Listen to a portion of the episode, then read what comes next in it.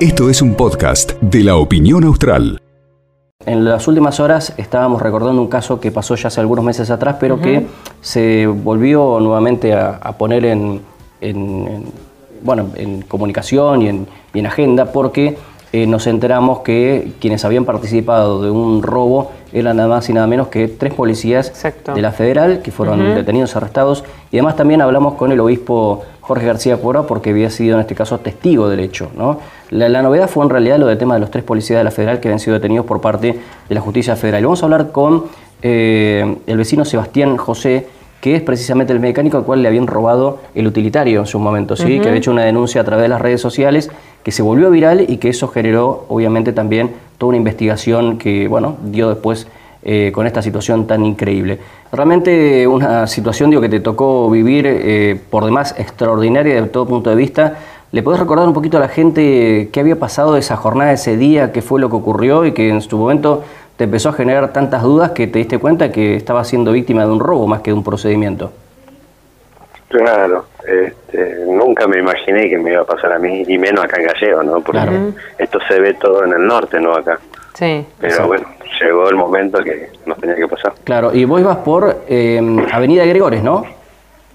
Claro, Avenida Gregores, salgo de la estación y apenas de cargar nasta salgo y, se paran tres personas delante mío. Sí. Eh, ¿Estaban vestidos de civil o, como...? No, no, no, no, de civil, de civil. Ah, Estaban común como, como estaba vestido yo, cualquier otro que pasaba por la calle, nada más que con, con una placa identificatoria que decía Policía Federal, ¿viste? Claro. claro. ¿Y ahí qué te, qué te dicen, Sebastián, en el momento que te paran? No, me, se presentan como Policía Federal, yo pensé que era algo de rutina, algo de testigos y eso, y nada, me dice que se acerca a la camioneta, me abre la puerta del lado del chofer y me dice de que la camioneta tenía una denuncia, la cual no da quilombo, que ellos me van a explicar. Te dijeron así, perdón, te dijeron así, que no hicieras quilombo. Claro, no, no, no gritara, no dijera nada, ¿viste? Así que automáticamente uno se sube al lado del, acompañante este, y me hace estacionarme en la dársena de, del Hipertehuelche, ahí nomás, a ¿viste? Ajá. Así que nada, ahí me preguntaron si tenía los papeles y todo, le dije que sí, le presenté los papeles y empiezan a, levantar el capó, a revisar el, chasis, me decían de que el número de del motor no coincidía con la tarjeta que ellos apuntaban a unos papelitos que vienen en el costado del guardabarro, y eso es número de pintura, no es número de chasis, el número de motor, digamos. El número de motor va, va bien adentro, Claro. Y para ellos era eso, ¿viste? Así que ya me. No no me pareció raro, pero lo dejé que hablaran nomás, ¿viste? Claro, porque vos sos mecánico aparte, vos sos mecánico, eh, eh, algo de eso conoces. claro, ¿cómo no voy a saber yo dónde está el número de motor, no? Claro. Pero no, no, no, no me, no me llamó la atención tampoco de que como llama de que me estaban mintiendo. este Lo seguí escuchando, después me decían de que las placas identificatorias de la camioneta eran eran truchas, que no eran no eran como las que tenía yo. Este, así que bueno, me, le pedí por favor retirar las herramientas, le digo, me llamara a mi señora, le digo que se acerque acá con el auto y traslado las cosas. Tampoco me decía que no, no tocara el teléfono. Este y ellos seguían hablando por teléfono y que estaban hablando con su superior, sí. viste, con su jefe. Sebastián, eh, ¿sentiste miedo? Porque ya, eh, digamos, es un poco amedrentador, digamos, que se siente al lado tuyo ya el policía como para darte indicaciones, ponete acá, además, bueno, vos a sabiendas que, que, tu vehículo estaba en regla. En ese momento miedo no. Hoy quizás lo pude llegar a tener un poco, ¿viste? Porque te das cuenta que esto es una mafia impresionante de grande. Porque no es, o sea, sabemos que si hay algún hecho o algo, no va a haber uno, dos o tres. Tiene que haber más gente a esto, Alguien que lo está respaldando o algo.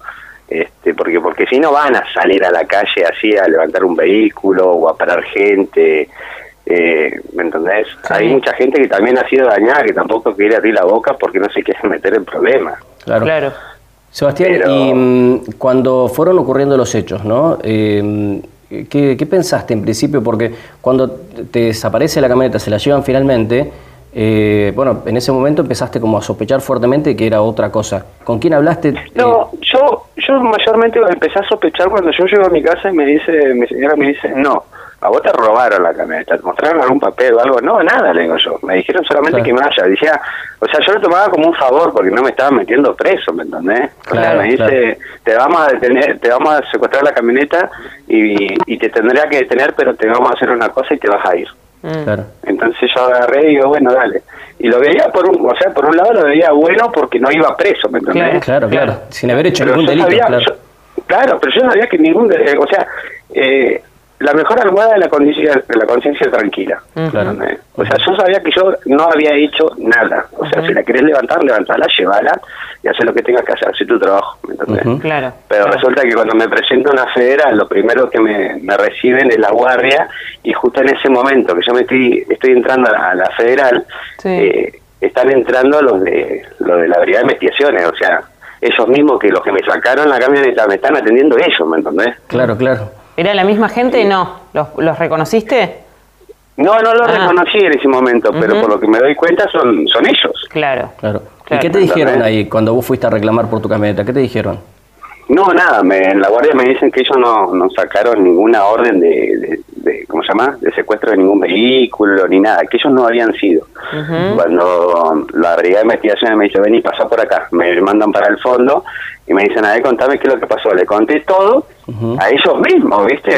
Y agarra y agarra y me dice, mira, de nosotros hice un montón de cosas, que nosotros pedimos coima, que andamos parando a la gente en la calle y le sacamos plata, eh, que andamos robando demasiadas cosas. Entonces yo agarro y digo, no sé, esos son, problemas de ustedes, no son problemas míos. Entonces me dice, vamos a hacer un, una nota, un informe donde se asiente acá de que nosotros no fuimos. Bueno, ahí nomás hicieron una nota, la cual me hacen firmar esa nota, la leo todo, firmo esa nota y, listo, me voy. Claro. Pero a lo que yo también ayer escuchaba al obispo. El obispo dijo que tardaron una hora y pico, supuestamente, en hacer el procedimiento. Pero no es una hora y pico, porque fue rapidísimo. Yo dejo la camioneta en, en el hospital justo enfrente del alce. Y hay cámaras ahí, ¿me entendés? O sea, ellos mismos mordieron su propio anzuelo. y en ese, en ese momento yo que dejo la camioneta me retiro y mi domicilio del hospital estaba a cuatro cuadras. Claro. Porque estamos calculando el entre la calle Belgrano y Tucumán, ¿me entendés? Claro. Son cuatro, son cuatro cuadras. Yo llego a mi casa, comento eso, vuelvo, pero ya volví con otro auto yo, ¿me entendés? Al mismo, al hospital. Y ya no estaban. O sea, no fue una hora y pico, fue rápido eso. Claro, lo que ahí no, o sea, fue, a vos te pararon sobre la avenida Gregores. ¿Cómo llega el auto hasta las inmediaciones del hospital regional? a mí me hacen dejarlo ahí, porque cuando ah. yo le logro hablar con ellos y hacerlos entender de que tenía mis herramientas dentro de la camioneta, este, le digo, déjeme ir hasta mi casa. Bueno, me dice, entonces la misma persona que se subía de acompañante me acompañó afuera de mi casa. Ah. Yo bajé todas mis herramientas, me dice, no te metas para adentro y no hables con nadie. Bueno, le digo yo. Así que dejé las herramientas todo tiradas ahí en la entrada de la casa. Mm. Este, en eso salió mi señora y me preguntó qué pasó y le digo, no, nada, nada, nada, metete para adentro, le dije yo. Y vuelvo a salir, pero ella asomó la cabeza y me ve a mí con una persona afuera y pensó que, no sé, que la estaba vendiendo, algo estaba haciendo con la camioneta. Entonces agarré, agarré, yo me retiro y me dice dejar la camioneta en el hospital. Y me hacen esconderla, viste que atrás, enfrente entre el hospital y el alza hay una dársena chiquitita. Me hacen dejar justo en ese lugar la camioneta, corte como escondida. Me dice, dejarla allá de ahí y me, me volvieron a tomar mi, mi dato me pedían los datos de mi señora, le dije la cual el problema es mío, no es de mi señora, tomame los míos nomás. Y le digo, bueno, yo ahora me presento en la federal y voy, voy a preguntar qué es lo que pasa con la camioneta, le digo yo. Bueno, bueno, me dijo, y me dice, anda, retírate nomás. Ahora, Sebastián, cuando salís de... hecho que los puños en ese momento, ¿entendés? Claro. Sebastián, cuando vos eh, vas a la federal y te dicen que ellos no habían hecho el procedimiento, no había ninguna orden de secuestrar el nuevo auto, ¿qué haces a partir de ese momento? ¿Qué vas a la policía provincial? Eh, no, en, ese momento me, en ese momento me volví loco, vuelvo a mi casa, le comenté la situación a mi señora y empecé a ir, me fui a la seccional cuarta. Cuando llego a la seccional cuarta a, realizar la denuncia, me, una, una policía me dice, una señora, un oficial me dice, pero bueno, estuviste haciendo la denuncia en la federal. Le digo, no, le digo, si a mí no me tomaron ninguna denuncia. Claro. Y ahí en ese momento empecé a buscarla por la seccional quinta, la sexta, la primera, la segunda, me recorrí toda la, seccional y no vi la camioneta en ningún lado. Mm. Entonces ahí volví de vuelta a la cuarta y realicé la denuncia, ¿viste? y, y sí, me di cuenta que me habían engañado. Claro. claro. Ahora, y con el paso del tiempo, que te hayas enterado que efectivamente, porque una cosa es lo que comentábamos en el día de ayer o antes de ayer, una cosa es que, eh, como sucede en, en Buenos Aires o en otras provincias, haya gente que se hace pasar por policía ¿sí? Detiene a una persona, dice que es un procedimiento, se tienen que llevar el vehículo y después, una vez que la persona se bajó, agarraron el vehículo y se fueron, ¿no? Porque no son policías. Ahora, lo más sorpresivo en este caso, lo que todavía no cierra de la situación, es que efectivamente eran efectivos de la federal los que realizaron esto, porque de hecho hay tres personas detenidas. Que cuando te enteraste de todo esto, que eh, es más loco todavía, ¿qué, qué pensás? Eh, que no se puede confiar en nadie. Es la verdad, porque si vos a vos se te presenta un por más que venga con el uniforme, te dice, mira, tengo que, estoy haciendo un registro, ponerle con el tema de los censos, que venga gente y te diga, no, porque somos de tal lado y no, y te tienen que abrir la puerta. ¿Con qué, ¿Con qué confianza abrir la puerta de tu casa para que la gente te haga una entrevista o, o pedirte los datos y demás? ¿Me entendés? Este, ya ha pasado eh, eh, los policías estos que entraron a la casa de unos ancianos para robarle los dólares de vestido de policía. No sé si se acuerdan. Sí, sí, hace un tiempo atrás. Sí, sí, sí. Em, Sebastián, este y, después cómo, cómo siguió eso? Digamos, vos radicaste la denuncia y ahí comenzó la búsqueda de, tu camioneta. Claro, y ahí cuando realicé la denuncia, este, la misma policía se movió y, bueno, ya se movieron todos, ¿no? A buscar la camioneta y resulta que aparecen en el barrio San Benito, eh, sin patente, sin llave, sin papeles, sin estéreo, o sea, una rata. Claro. Porque qué O sea, yo lo que yo digo, loco, si yo no no los conozco a ellos, no tengo problema con la fera, no ando metido en nada, ¿con qué necesidad venía a sacarme la camioneta? ¿Me entendés?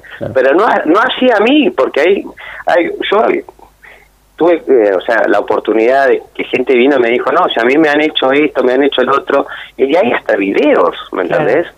Gente que le han hecho allanamiento y han estado en los allanamientos robando las cosas mientras la gente, la, la persona que le están haciendo el allanamiento no está. Claro, ¿Entendés? Claro. Con el paso de los meses, con el paso de los, de los meses, Sebastián, ¿vos pudiste identificar a esta persona, por eso las arrestaron? Digo, ¿Tuviste alguna posibilidad de alguna eh. especie de careo o de verlos para poder identificarlos?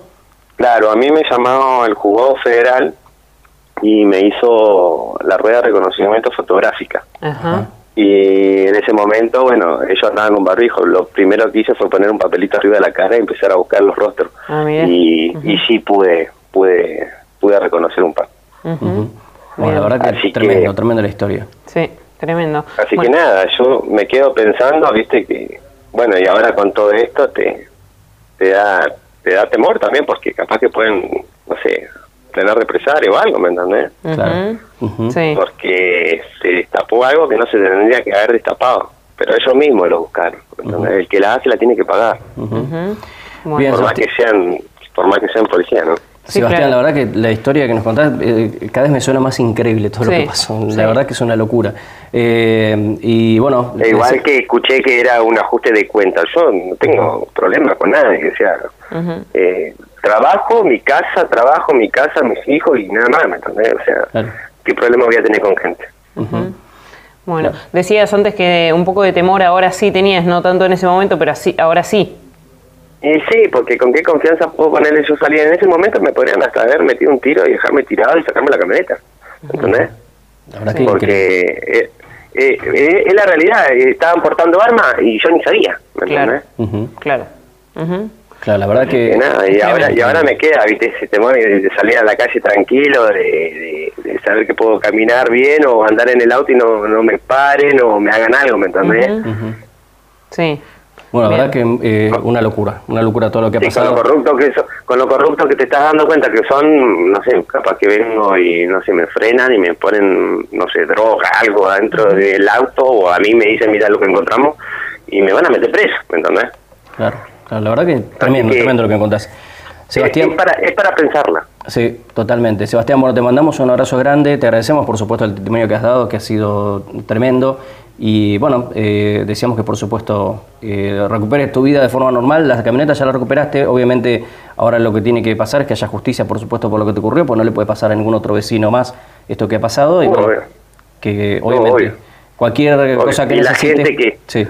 y, la gente que tenga algo para contar o tenga evidencia para esto, bueno, que, que se sume y que, que salga adelante. Y, y además agradecerle a al juez federal, a todo el cuerpo de la policía, todos que se movieron rapidísimo, porque esto salió rapidísimo, gracias a Dios. Bien. Bien, te mandamos un abrazo, ¿eh? saludos Sebastián. Gracias Sebastián. Muchas gracias a usted. Buen día. Tremendo, ¿no? Tremendo lo que cuenta Sebastián. Impresionante. En un momento él dice, hasta le choqué los puños. Claro. Eh, en ese momento vos decís, bueno, estoy cumpliendo, agradezco que no me llevaron preso. Claro, pero después empezó, claro, uno empieza a recapitular y dice, pero ¿por qué si Sí, yo no hice nada, no cometí ningún delito, ni una infracción de tránsito había hecho. Que de hecho tampoco están, digo, autorizados a secuestrar vehículos por cuestiones de tránsito, la federal. Pero bueno, em, acá nos dicen en, un mensajito, buenos días, terrible el comentario del vecino. ¿Pudieron entrevistar al jefe de la Policía Federal? Vamos a hacer el intento, por supuesto, porque esto, digo, esta situación pone en fuerte tela de juicio. el trabajo que está haciendo, que sin ninguna duda está ensuciando a una fuerza que, digo, no, no tiene nada para decir, pero evidentemente, digo, alguna explicación van a tener que dar las autoridades de la federal acá de Río Gallegos eh, respecto de lo que ha pasado. Y que haya tres efectivos de la federal detenidos por orden de un juez federal, la verdad que, digo, algo imagino que van a tener que decir sobre el tema. Así que vamos a intentar, por supuesto, hablar con el, jefe, hoy no sé quién es hoy, sinceramente, el jefe de la Policía Federal acá en, en Río Gallegos, pero algo deberán decir, por supuesto, porque es un hecho por demás grave, muy grave, porque una cosa, vuelvo a insistir, una cosa es que te roben, se, hagan pasar por policías y te roben un vehículo y uno dice, mira, cómo me tomaron el pelo y se llevaron sean ladrones y se, disfracen, sí, entre comillas, de policías y eh, te roben. Otra cosa es que sean efectivos de la Policía Federal o de cualquier eh, policía, eh, en este caso es federal, y hagan esto. Además, sin motivo aparente termina siendo, porque la camioneta eh, la dejaron abandonada, digamos. Tremendo, tremendo. Esto pasó en LU12, AM680 y FM Láser 92.9.